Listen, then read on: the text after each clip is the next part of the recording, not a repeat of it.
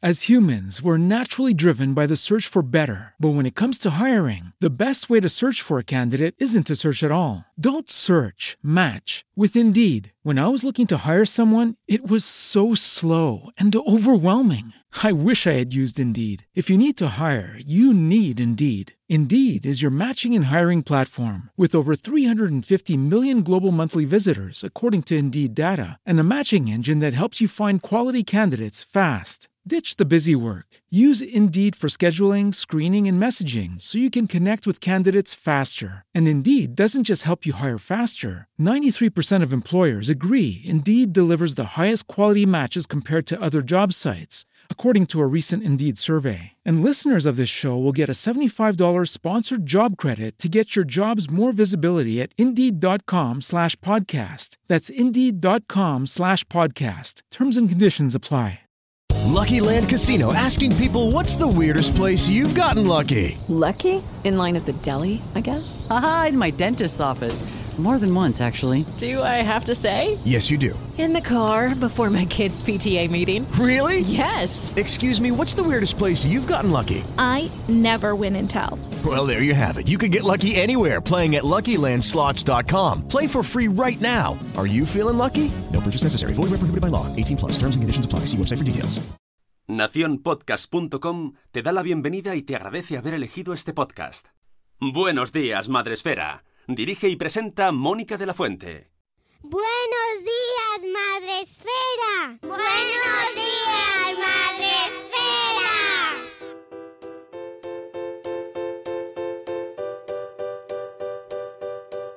Tenemos con nosotros a la periodista Eva Millet. Buenos días o buenas tardes o buenas noches, que esto es un podcast. Buenos días, Eva. Hola, ¿qué tal? que me sale lo de buenos días, además me llega Claro. una luz eh, detrás tuyo maravillosa. Sí, sí. sí Tenéis sí, un día verdad es que estupendo por allí. Es un día estupendo, sí. Bueno, ahora ya no sabemos si los días con tanto sol son estupendos, Ah, bueno. pero hace, un día bueno, sí. Es sí. cierto, es que aquí en Madrid, aquí en Madrid, como se dice, tenemos mucha niebla. Entonces me ¿Tenéis ha hecho niebla? gracia. Sí, Y no, hace, la verdad es que hace un día precioso en Barcelona. claro, por eso. Bueno, la cuestión es que hemos invitado a Eva Millet y estamos encantados de que te pases por aquí eh, con una excusa fantástica. Yo tenía ganas de hablar contigo porque hace tiempo que te sigo y te leo, pero publicas libro nuevo y ¡eh! Fantástico, tenemos Qué que bien. contar contigo. Claro, así aprovechamos. Porque, eh, Eva, eh, eres una voz ah, pues que seguimos, que leemos. Nos hemos leído todos tus libros hasta ahora, ¿no? Hiperpaternidad, hiperniños y ahora este, niños, adolescentes y ansiedad. Ujú. Y pues es que no podía faltar contar contigo para que nos cuentes un poco, eh, bueno, este último libro y ya de paso habl- hablaremos un pelín de los anteriores. Genial, sí, porque además están vinculados, ¿no? En cierto modo, este libro, eh, a mí no me gusta lo, lo de la trilogía, porque Dios mío, pero, pero bueno, cierra, es, es el cierre de, la, de- de- de los otros dos, eh, porque en cierto modo, bueno, no en cierto modo, la ansiedad está muy relacionada con esta hiperpaternidad sobre la cual he escrito. Entonces, bueno, es un cierre perfecto, yo creo. Sí, sí que lo es. Eh, ya luego te preguntaré si hay continuación, porque claro, el tema de la hiperpaternidad da para mucho, da para mucho. Luego pueden Sí. venir los hiperprofesores, hiperamigos, hipervecinos, Sí, o la hipersociedad. Es- Tienes toda la Hipersociedad, razón. Sí, ¿no? Y- sí, sí, sí. y que De hecho, en, lo- en el segundo libro, en niños, en, en hiperniños, hijos perfectos o hipohijos, eh, cuando hablo de, de- de lo- las escuelas, cómo están viviendo el fenómeno de, no- de lo- de los hiperpadres, ya, ya mencionaba la figura de los hipertutores, maestros que adoptan las dinámicas sobreprotectoras eh, de las familias. Es, es muy interesante lo que decías. Mm. Eh, a raíz de escribir sobre este tema de, de los hiperpadres, eh, me interesa si te has encontrado en tu entorno cuando llegas y apareces la gente que te mira así como, uff, vamos a, me voy a comportar de otra manera en tu entorno. No, la verdad es que no. Bueno, a veces mi editora me, me, me haría la se hace, bueno, hace como bromas, ¿no? Y dice, uy, cuando yo no llevo la mochila a mi hija desde que conocí a Eva y cosas así, pero la verdad es que no. La, la, la, la, verdad es que he tenido una respuesta muy buena eh, y también me he convertido en, en una conferenciante por accidente, eh, porque en 2016, cuando publiqué el primer libro, de repente me llamaron de un colegio en Cataluña que quería que viniera a hablar del tema, porque estaban tan preocupados por lo que estaba pasando y no sabían darle nombre a estas nuevas dinámicas y actitudes de, de los padres muy hiperinvolucrados, hiperprotectores y a veces, eh, eh, bueno, pues eh, que se metían demasiado en las dinámicas del colegio y entonces me convertí en conferenciante y, y, llevo años, bueno, llevo no sé cuántas conferencias ya, por toda España además. Sí. Entonces, la verdad es que la respuesta ha sido muy buena. Bueno, me alegro. Y además, eh, muy asociada y efectivamente en cuanto se oye hablar de, se, se oye tu nombre, ya el concepto de la hiperpaternidad está enlazado contigo. O sea, mm, lo trajiste a nuestro vocabulario y ya está eh, inseparable. Ya, es muy fuerte. A ver, yo no me la he inventado, ¿eh? Es, es, ya se hablaba de hiperpadres, por ejemplo, Cal Honoré tiene un libro, Cal Honoré es un escritor... Eh, sí, el ¿Nunca has visto.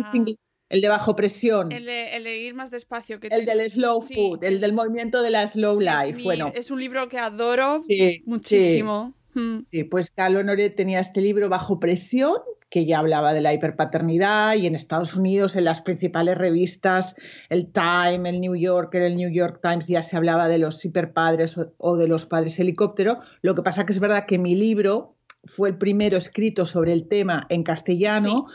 y y es que tuvo, bueno, ha tenido, todos han tenido una respuesta mediática brutal, porque yo creo que es un problema o es una, una inquietud que teníamos todos y, y bueno, que, que, se tenía que hablar de ella. De hecho, yo, yo empecé a hablar de los hiperpadres porque yo de repente vi que me estaba convirtiendo en una hipermadre y vi en mi entorno una serie de, de, de, actitudes y comportamientos entre los padres de, la escuela, de los amigos, que alucinaba, alucinaba, y digo, pero ¿qué nos está pasando? Y, y empecé a, escribir, a investigar, a entrevistar y salieron estos libros.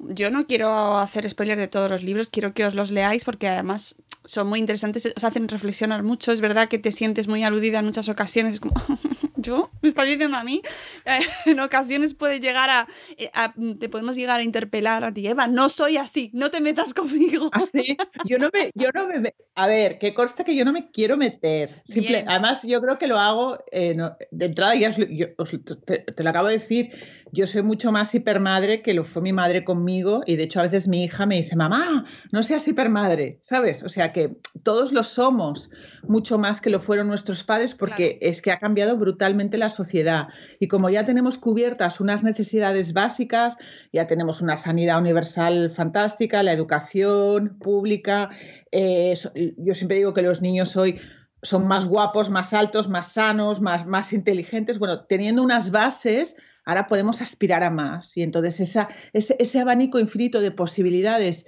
que nos los, eh, el, futuro de nuestros hijos nos convierte en parte en hiperpadres e hipermadres.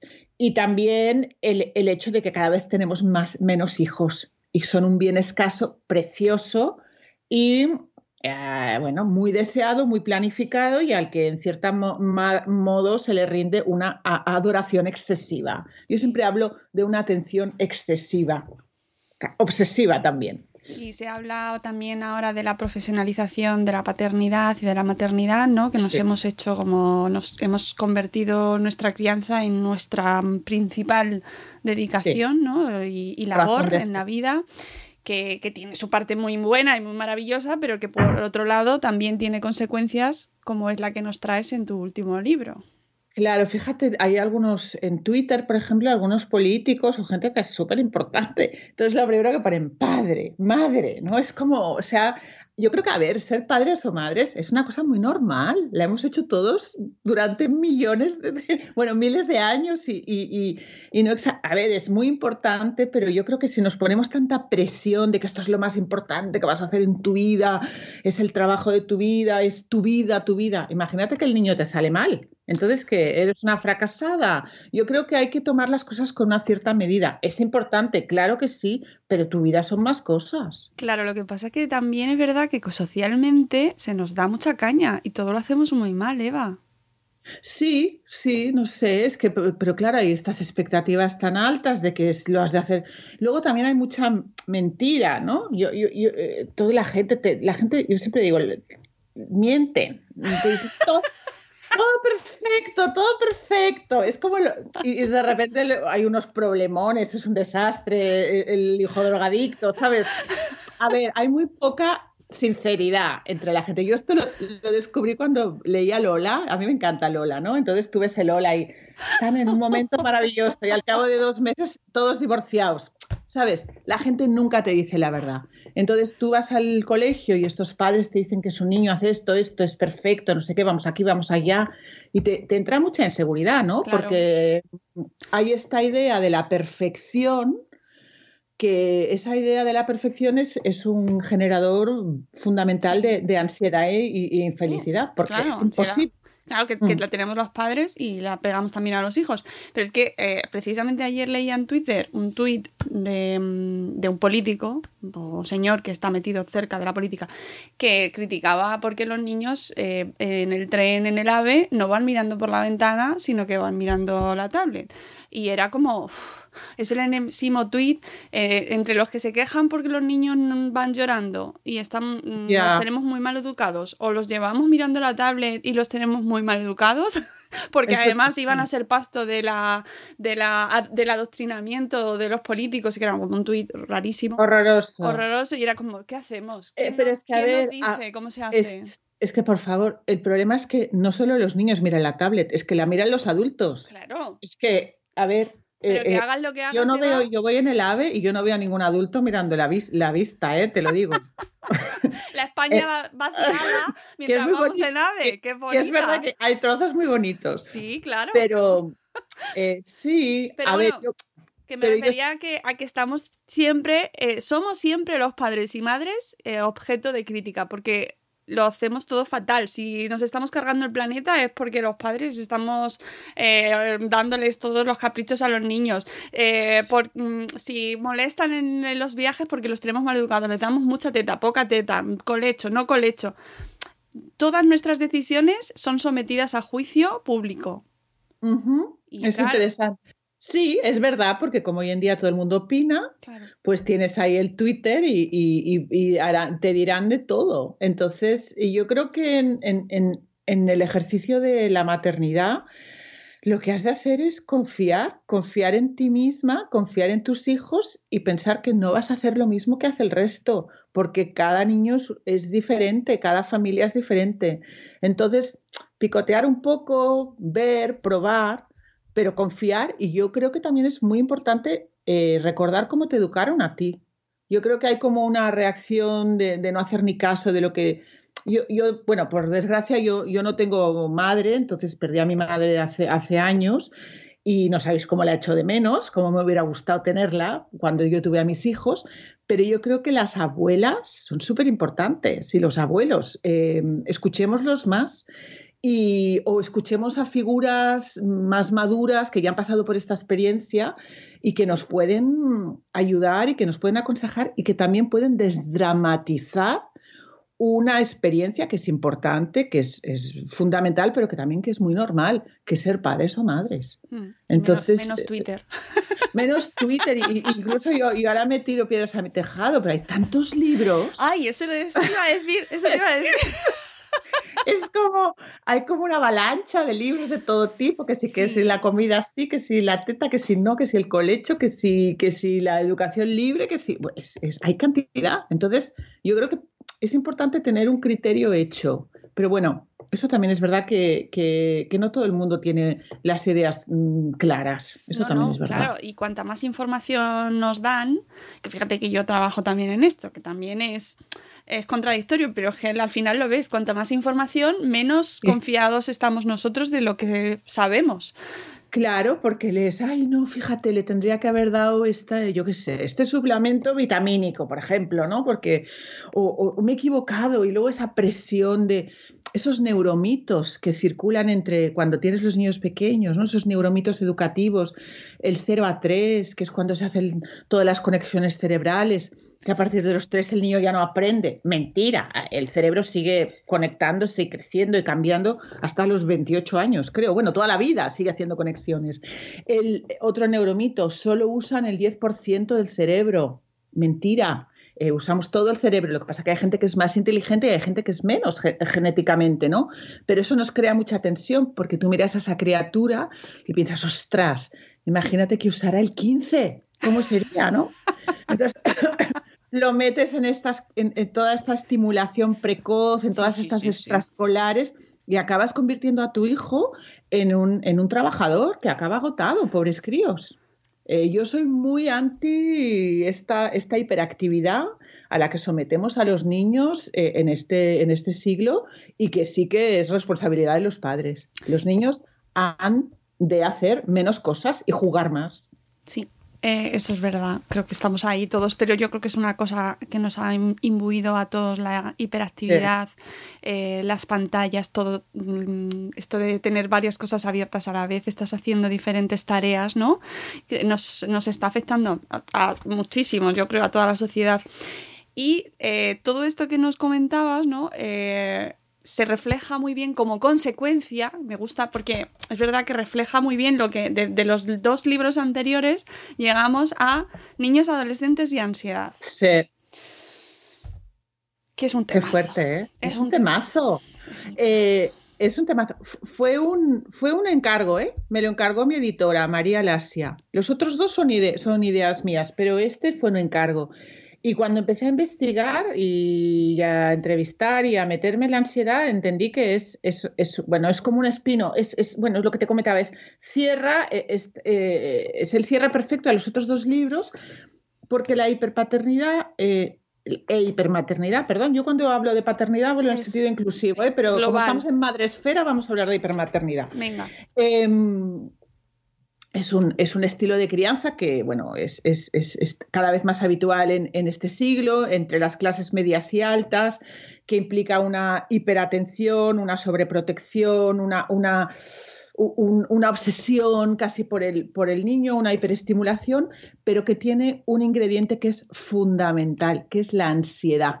La ansiedad de los padres, porque el niño llegue hasta donde yo quiero que llegue, dado que he invertido tantas ingentes cantidades de, tiempo, dinero y esfuerzos, y la ansiedad de los hijos por cumplir todas estas expectativas, ¿no?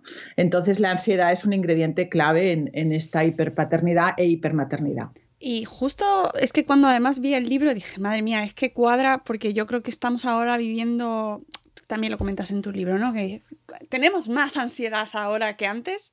A mí me da la impresión de que vivimos en un, o sea, como un contagio, ¿no? Estamos hablando mucho del coronavirus, pero no se está hablando tanto de la ansiedad, que yo creo que nos está afectando muchísimo. A ver, cada generación, el otro día yo hablaba con un entrevistado para, para La Vanguardia, al magazine, a un experto en ansiedad mundial y me decía que cada generación, él, es un neurocientífico, ¿eh? eh Joseph Leduc, eh, considera que la suya es la generación más ansiosa, ¿no? Porque, claro, por ejemplo, ahora eh, la generación de nuestros hijos tiene la ansiedad por el cambio climático, eso es una ansiedad brutal. Pero nosotros, yo recuerdo cuando era pequeña, la ansiedad por la, guerra nuclear. Mm. Y me acuerdo la bomba atómica, bueno, yo tengo 50 años y, era, me acuerdo que tenía, y estaba preocupadísima y, bueno, me, me, preocupaba, ¿no? Entonces, eh, yo creo que cada, cada tiempo tiene su, su, ansiedad propia del signo de sus tiempos. Y hay una cosa muy interesante. A ver, la, ansiedad es una emoción, es una emoción fundamental del, del ser humano.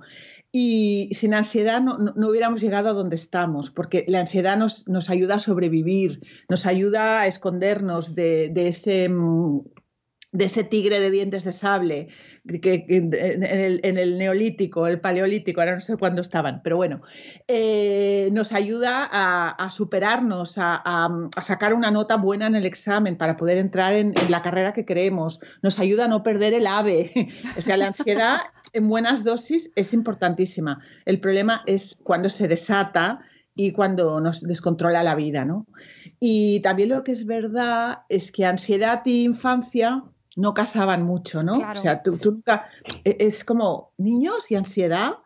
Y, no, hay ansiedad, hay ansiedad entre muy, cada vez más precoz y cada vez más intensa. Que eso es lo, preocupante. Eso lo comentas en el libro y además eh, a mí es una de las partes que más me llama la atención son las entrevistas que tienes con, cuando conoces a chicos, ¿no? Y, es increíble. Son buenísimos. Mm, que, hay, porque es verdad que hablas con muchísimos expertos y además hablas con gente que, también han visitado Madrefera, como Maribel Martínez, por ejemplo.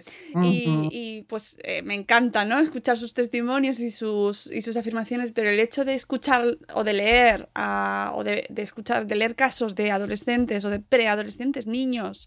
Niños. Con, con ansiedad eh, reconocida, te pone como, es como un golpe fuerte, ¿no? De impacto de realidad.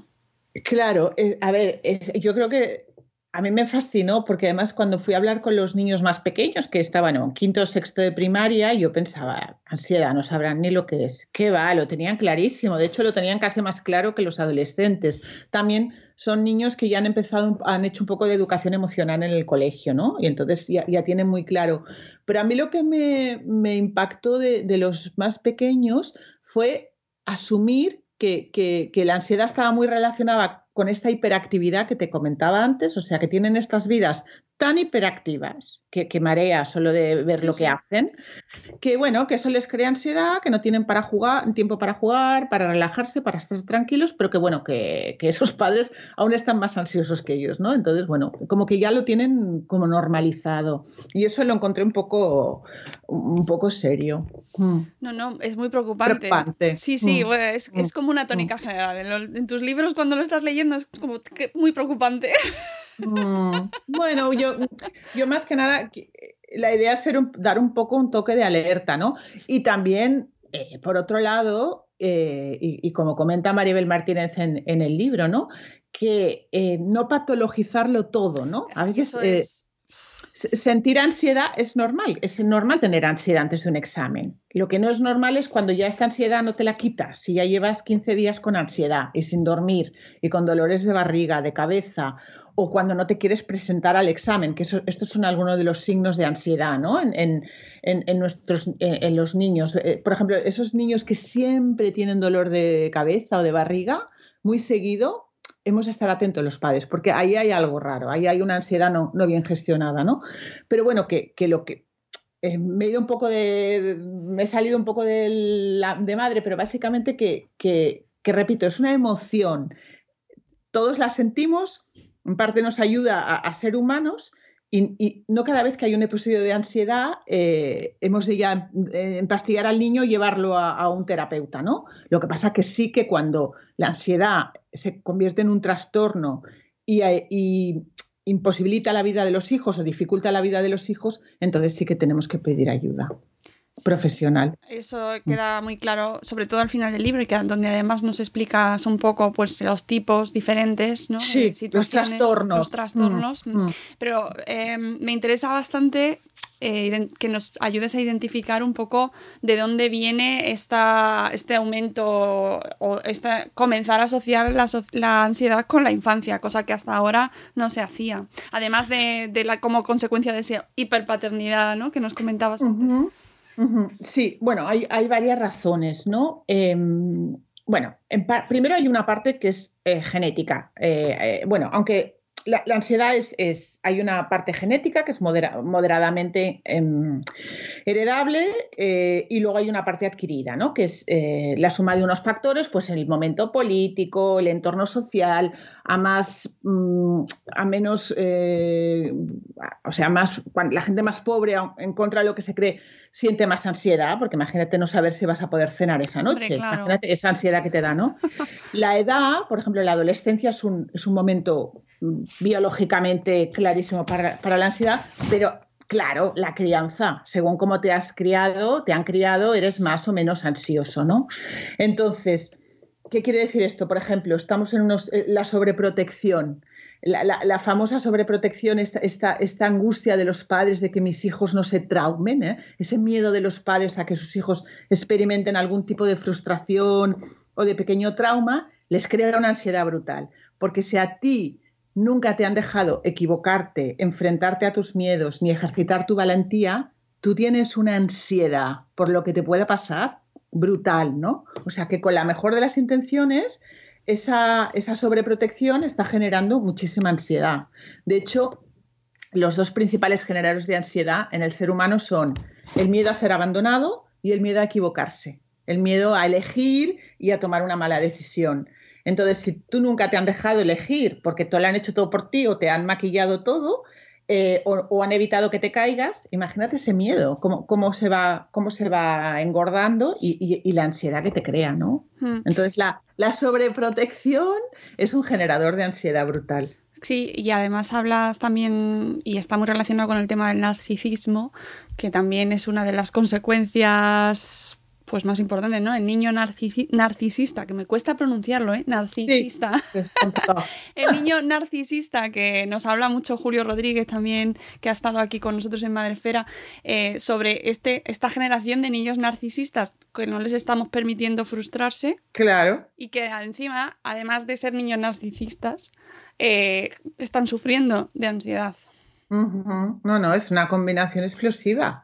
Claro, y, cómo, yo no digo que, frustres al niño todo el día, pero que de vez en cuando los niños sepan que pueden equivocarse y no pasa nada y pueden superar y pueden seguir adelante, que se pueden caer y que se pueden levantar y que pueden suspender un examen y que, y que no se acaba el mundo, pues eso les ayuda, les, les crea un carácter más, fuerte y les ayuda a gestionar con la ansiedad, porque la ansiedad al final la has de gestionar enfrentándote a ella. Hmm.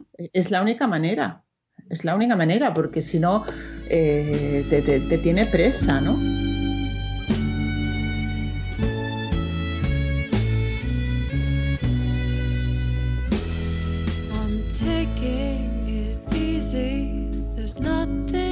do. The blood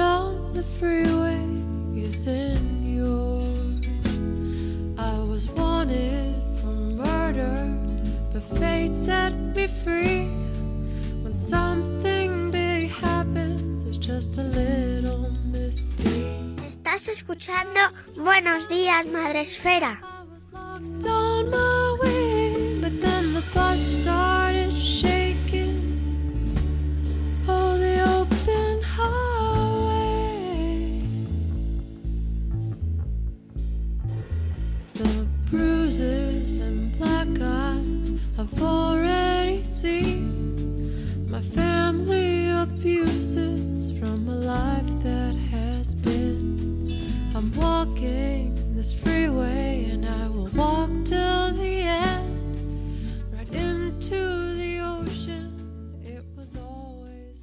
Está muy bien para, que los padres que nos estáis escuchando, eh, si no habéis escuchado hablar de este término, mejor. si no sabéis nada de la ansiedad, mejor, eso es buena señal o no, pero bueno, en cualquier caso os ayudará a identificar ¿no? Eh, de qué estamos hablando, mm, a ponerlo en contexto, a escuchar muchas voces de expertos que has, entrevistado, súper interesantes, entonces yo iba apuntando libros por todas partes, bibliografía fantástica.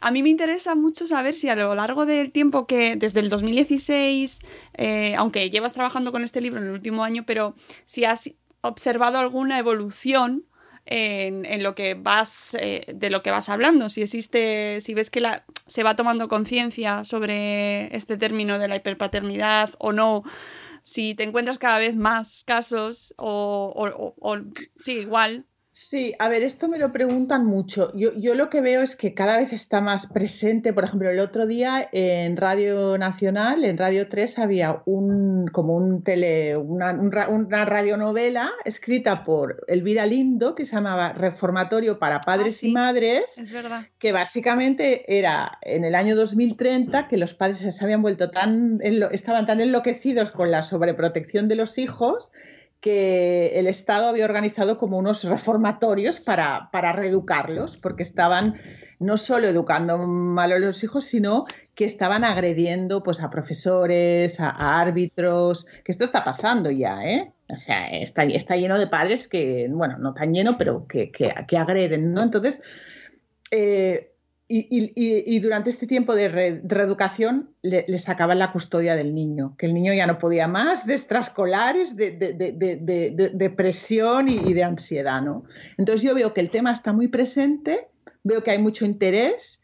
eh, yo soy un ejemplo muy bueno, esta entrevista es un ejemplo muy bueno, o sea, el, el tema sale, surge, pero yo creo que todavía hay mucha inseguridad eh, para parar, para decir basta, quiero darles a mis hijos unas infancias más tradicionales, más calmadas, más en contacto con la naturaleza, más con sus tiempos muertos y más de niños. Quiero darles a mis hijos unas infancias reales, ¿no? Porque ahora están viviendo infancias que son como son mini adultos casi, ¿no? Pero eso todavía yo creo que, que no está llegando, porque hay mucha inseguridad y hay mucha competencia y es un momento que parece que si no preparas al niño desde ya, desde que nace prácticamente, este niño no va a poder eh, triunfar en la vida, ¿no? Claro. Entonces, Sí, yo estoy de mm, acuerdo contigo. Lo que pasa que, que lo que también veo es que eh, esa conciencia debería ser, eh, de- debería tomarla a nivel social. Claro.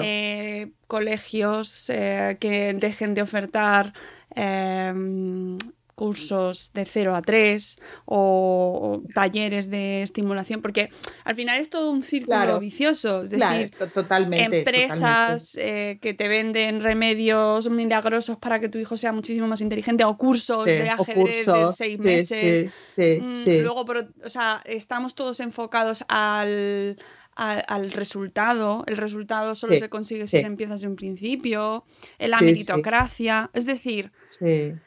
Claro, es, es- tienes toda la razón. Una de las causas de esta hiperpaternidad e hipermaternidad es la oferta brutal en el mercado para hacer de tu hijo lo que tú quieras. Eh, no solo a nivel académico, sino a nivel lúdico, ¿no? Entonces es un mega negocio. Claro. Es un negocio. es Y que hay entonces- MBAs para Claro. niños de 6 años. No, es tan fatal. Esto no lo había oído, pero sí. Sí, sí, o sea, Es, y, y claro, entonces te dicen, por ejemplo, yo siempre pongo este ejemplo en las charlas, ¿no? Eh, experiencias mágicas, porque ahora es este concepto de la experiencia en marketing, ¿no? Que ya no compras cosas, sino que vives experiencias. Y ahora para hacer a tu hijo feliz, te has de ir a Laponia a ver a Papá Noel. Eso es lo que has de hacer. Y entonces, carísimo irte a Laponia, debe ser carísimo. Bueno, coges el avión, el iglú, ves a Papá Noel. Bueno, entonces, ¿qué pasa? Yo, eh, que, que- que te pones nervioso, ay, mira, ¿cómo, ¿cómo no voy a hacer a mi hijo tan feliz si, si- si le puedo dar esta experiencia de ver a Papá Noel a Laponia? Al final te vas a Laponia, el niño se asusta de ver a Papá Noel, el padre se cae, se rompe el brazo, la madre se constipa, un frío que pela en Laponia, todo oscuro, pero bueno, hemos ido a Laponia a ver a Papá Noel, ¿no? Que es lo que tenemos que hacer para ser buenos padres.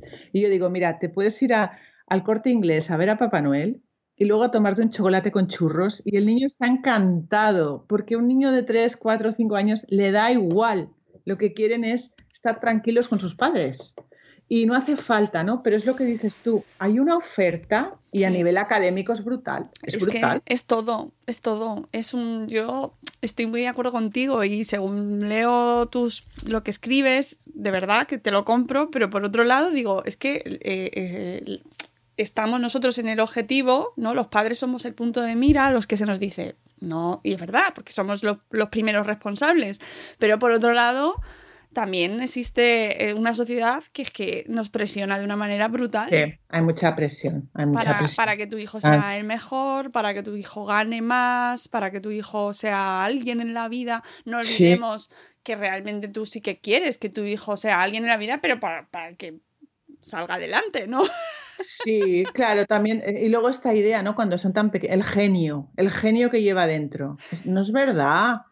El, genio hay muy pocos, lo siento. Hay gente más inteligente, menos inteligente, pero Einstein ha salido uno.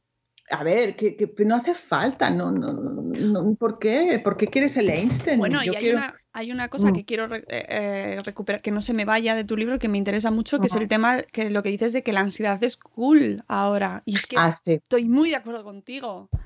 Eso fue, eso fue muy interesante porque eso me lo dijo cuando hablaba con los adolescentes, que si te fijas, hablo con tres tipos de adolescentes muy diferentes, ¿no? Con unos de una escuela de élite de aquí de Barcelona, un- luego otros chicos de un instituto de, un- de una ciudad pequeñita en Galicia, Monforte de Lemos, y luego hablo con los, con los chicos con menores no acompañados, niños marroquíes que viven Sí, tutelados por la administración. Fan- sí, eran bueno, increíble.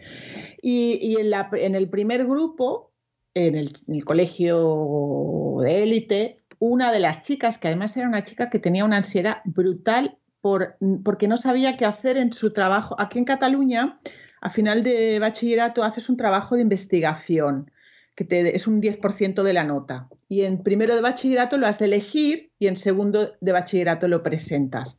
Bueno, esta chica, que tenía buenísimas notas, tenía tal ansiedad por elegir que me dijo en un, en un momento dado, yo prefiero repetir curso, porque como no sé qué escoger, estoy fatal y bueno, lloro y tengo mucha ansiedad y tal. Bueno, y esta chica fue la que me dijo que ella detectaba que las redes sociales, entre compañeros, decir que tenías ansiedad te creaba como, era cool, ¿no? Como que te daba más, mm, más visibilidad, más likes, más simpatía, más atención. Y bueno, que se estaba convirtiendo en, en- un, en un reclamo eh, cool.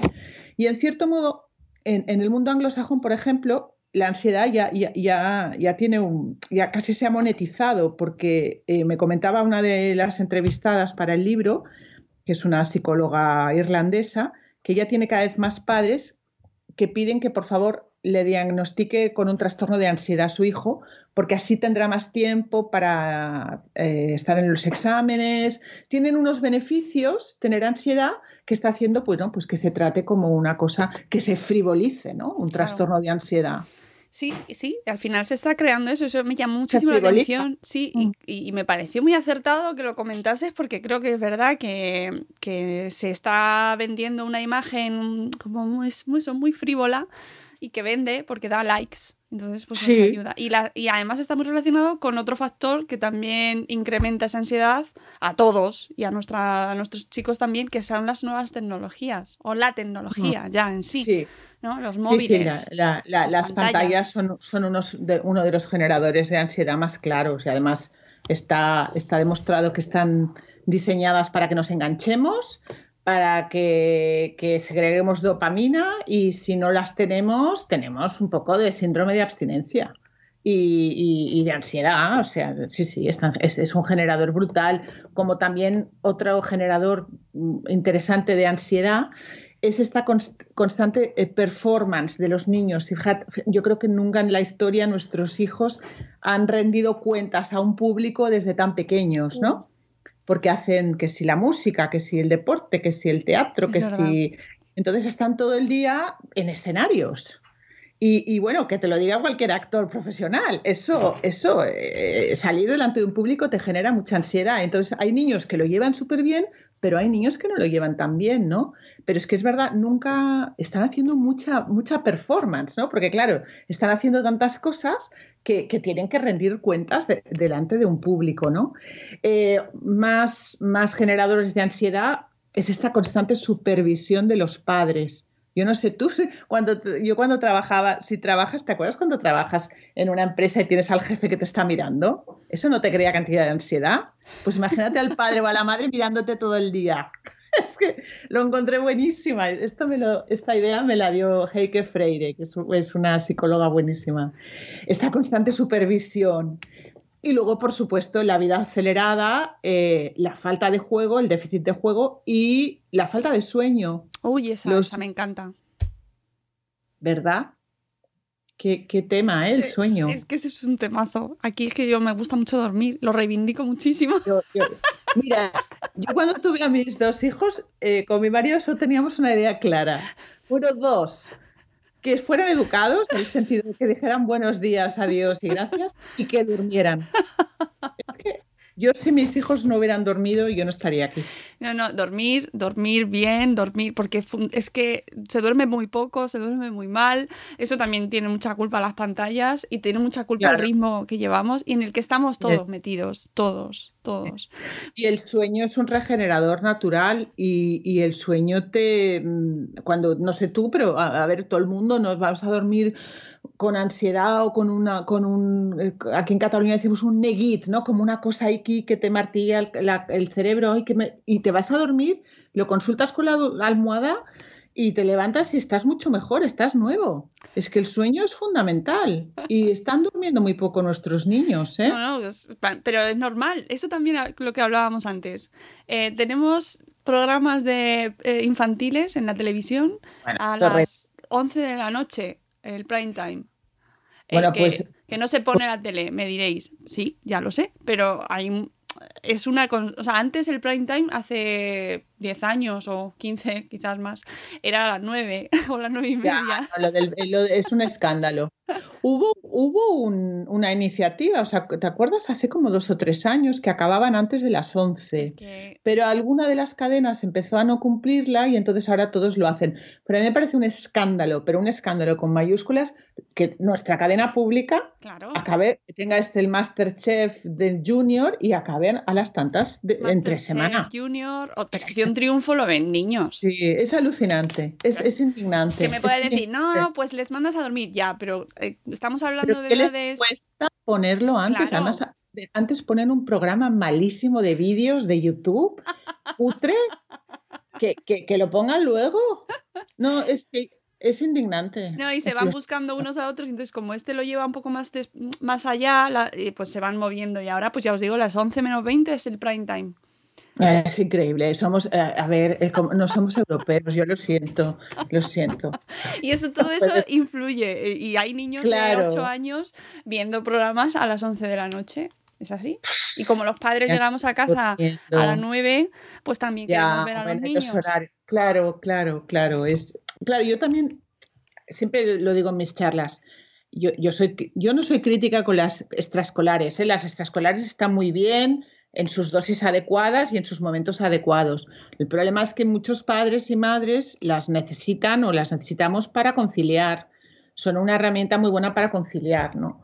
Pero tendríamos, tendríamos que cambiar eh, esto porque es muy importante que nuestros hijos tengan tiempo para dormir es que es mucho más importante que duerman bien que que hagan 25.000 cosas. Es, es básico. Sí, pero sí, hay que reivindicarlo, lo haremos mucho más, sí, seguro. sí. Eh, y ya para ir terminando, que seguro que toda la audiencia está diciendo, vale, mm, sí, está todo fatal, pero ¿cuál es la solución? ¿Cuál es la hipersolución? Bueno, yo te lo he comentado un poquito antes, ¿no? Yo creo que la solución es confiar, confiar en ti, confiar en tus hijos, pensar que la educación no es un proceso, no es Google, no haces, no pones el nombre de un sitio y te sale y ya tienes el billete de avión. La educación es, es un proceso a larguísimo plazo y cosas que tú le dices a tu niño con seis años, pues igual hasta los 16 no las hace. Eh, es verdad. Paciencia.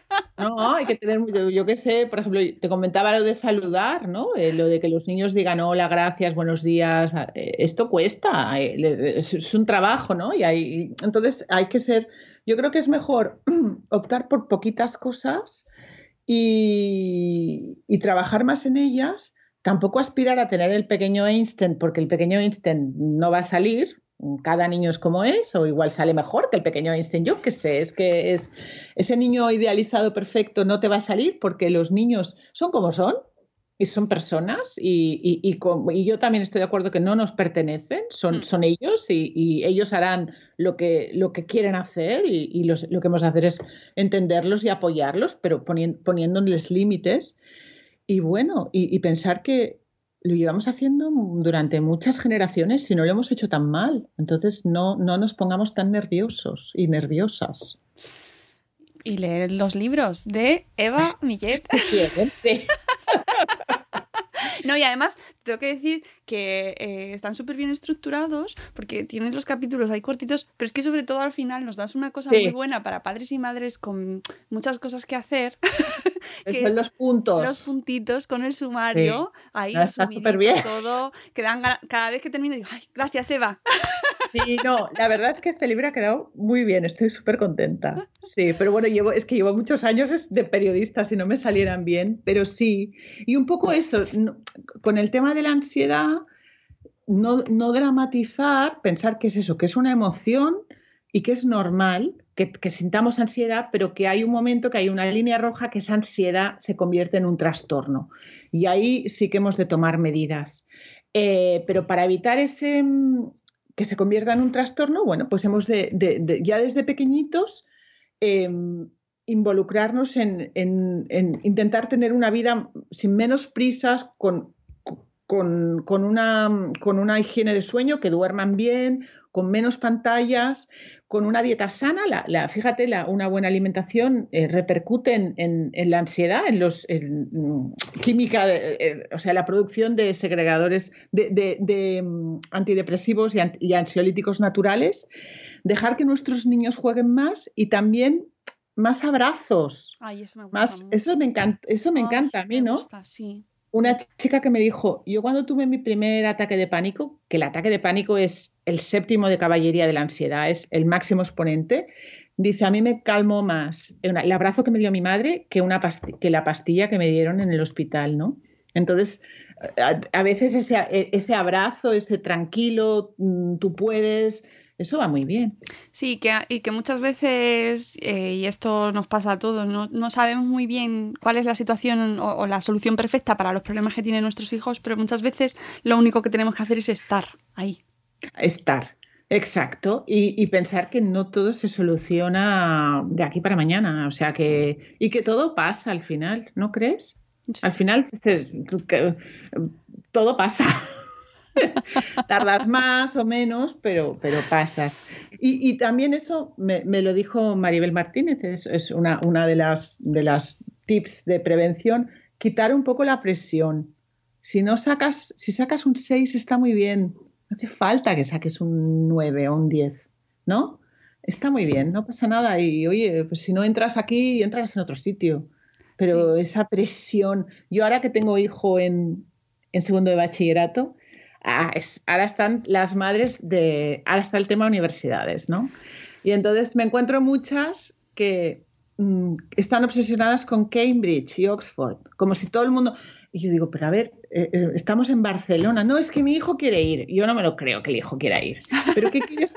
¿Pero qué quiere estudiar? Ah, no, no lo sabe, pero quiere ir a Cambridge, ¿no? Ah, vale. Es que es muy Porque, bonito, claro, Eva. Claro, es que como fardas con un hijo en Cambridge, ¿no? Entonces es esa, es esa cosa de la hiperpaternidad de, de, mira, mi hijo está en Cambridge, ¿no? Bueno, pues en Cambridge van algunos, pero no van todos y no pasa nada. No, y además eh, poco se habla de la ansiedad en la universidad. Sí, es, es muy interesante eso que dices. Poco. Y en estas universidades de élite, además, hay, unas, hay unos niveles de competitividad brutales y hay muchos estudiantes infelices, muy infelices. Y bueno, es que estuve, estudié el año pasado, me hice un máster y, y lo re- recuperé esa, esa sensación, ¿no? Esas, Mm. de- esas que ya lo tenía tan olvidada desde que terminé la carrera. Incluso me había planteado hacer el doctorado y se me quitaron las ganas. Sí, fíjate. Y eso que el doctorado es más bien una cosa más Uh, individual, ¿no? Ya, pero luego empiezas a investigar un poco y ver cómo está el bienestar mental de los estudiantes de, de doctorado y porque además precisamente salieron noticias el año pasado sobre ese tema y bueno, el índice de depresión y ansiedad es brutal. Brutal, brutal. claro. Y, y dices, ¿eh, ¿merece la pena hasta ese punto? También, claro, es un proceso a muy largo plazo, o sea, no es inmediato. Claro. Y tienes que tener una confianza en ti muy fuerte. Y, y claro, eh, es que es esa, esa contradicción de, de- de este- de esta de crianza, ¿no? Por un lado, se, se espera todo del niño, grandes cosas, pero por el otro lado no se les deja equivocarse. Entonces, ¿cómo vas a hacer grandes cosas si nunca te has equivocado? Es imposible. eh, eh, de, de la prueba error es como se aprende, ¿no? Y, y, exacto, no se les... de- o sea, por un lado, quiero que el niño saque un 10, pero si saca un 7, voy yo a hablar con el maestro, no, no va mi hijo, ¿no? Oye, pues que vaya tu hijo, o a lo mejor tu hijo no quiere ir porque él ya ve bien que ha sacado un 7, ¿no? Sí, a lo mejor es lo que En- se merece un 7, Sí, está bien. entonces, bueno, es, hay, un- sí, hay mucha contradicción. Y, y eso, que, que- que como sociedad no lo tenemos que plantear, que, que requerimos un libro de hipersociedad. Sí, no, es verdad, es verdad. Estamos, que, por, si, por si acaso, que no te voy a preguntar, o te puedo preguntar por futuros me proyectos. estás dando ideas. Sí, sí, yo te lo lanzo, ¿eh? Pues mira, futuros proyectos. Tengo, no sé si sabes que tengo una novela infantil que Ah, ¿no? publiqué hace, o sea, en el 2018, que ganó un premio, que se llama Oh. La Última Sirena. Es chulísima. Pues mira, te tenía fichada por el otro tema. No, porque este no, no. Y, bueno, es, un- es una novela que, sal- que además la protagonista es una hiperniña, pero Ah. curiosamente yo escribí esta novela antes de escribir sobre los hiperniños. O sea, es, bueno, es una novela infantil. Y ahora tengo otra acabada que estoy buscando editor y tengo algún proyecto más de ficción. Eh, pero bueno, eh, tengo alguna idea para otro, otro ensayo, pero es- está un poco verde aún. Ya, ya te contaré. Bueno, pues nada, estaremos aquí esperando a las novedades y, y atentos también a luego ponemos, luego buscaré los links de, de las de esta novela infantil que Ah, te va a encantar. pues sí, sí, sí, para que la gente también lo pueda visitar y, y os recuerdo que este libro del que hemos hablado sobre todo hoy, Niños, Adolescentes y Ansiedad, está en la editorial Plataforma, Plataforma. actual como los anteriores, Hiperpaternidad e Hiperniños. sí, Así sí. que, bueno, pues espero que este capítulo no os haya generado mucha ansiedad. No, al revés, yo lo que quiero es que, es que, es que no genere, que, que pensemos que, que, que en todo, a todo no se puede llegar. Eso. Calma, calma, calma. Y abrazad Mm. mucho a vuestros hijos. Eso- eso me Abrazarlos, confiar y, y esperemos y que todo nos puede ser perfecto. Y no hagas caso de lo que te dice la vecina. Mi Twitter. Y no, que sí, que el mío, que no sé qué, porque mi niño, mi niña. Ah, déjame. Yo tengo una amiga, y con esto acabo, una amiga inglesa, claro, que vive en Londres Claro. y sí, eh, tienes que ser inglesa para...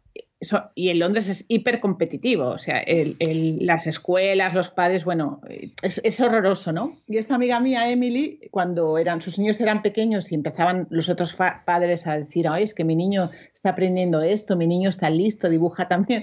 Ella decía, no, mis hijos lo único que hacen es dar vueltas sobre sí mismos. y no hacen nada, they roll over, ¿no? Y, y los padres se la quedaban mirando como, pero esta madre loca.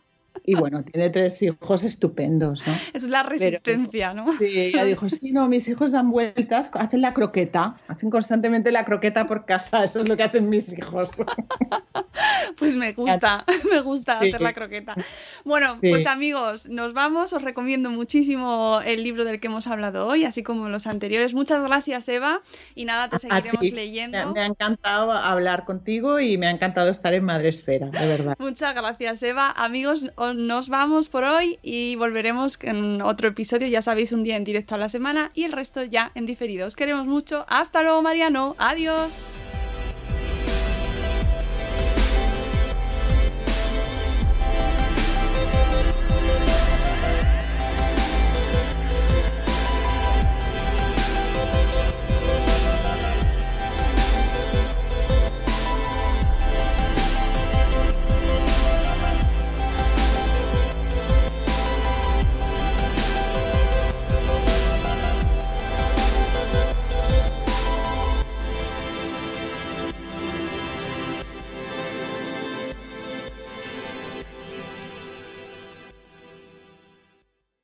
Guys, it is Ryan. I'm not sure if you know this about me, but I'm a bit of a fun fanatic when I can. I like to work, but I like fun too. It's a thing. And now the truth is out there. I can tell you about my favorite place to have fun Chumba Casino. They have hundreds of social casino style games to choose from, with new games released each week. You can play for free anytime, anywhere. And each day brings a new chance to collect daily bonuses. So join me in the fun. Sign up now at chumbacasino.com. No purchase necessary. VGW Group. Void were prohibited by law. See terms and conditions. 18 plus.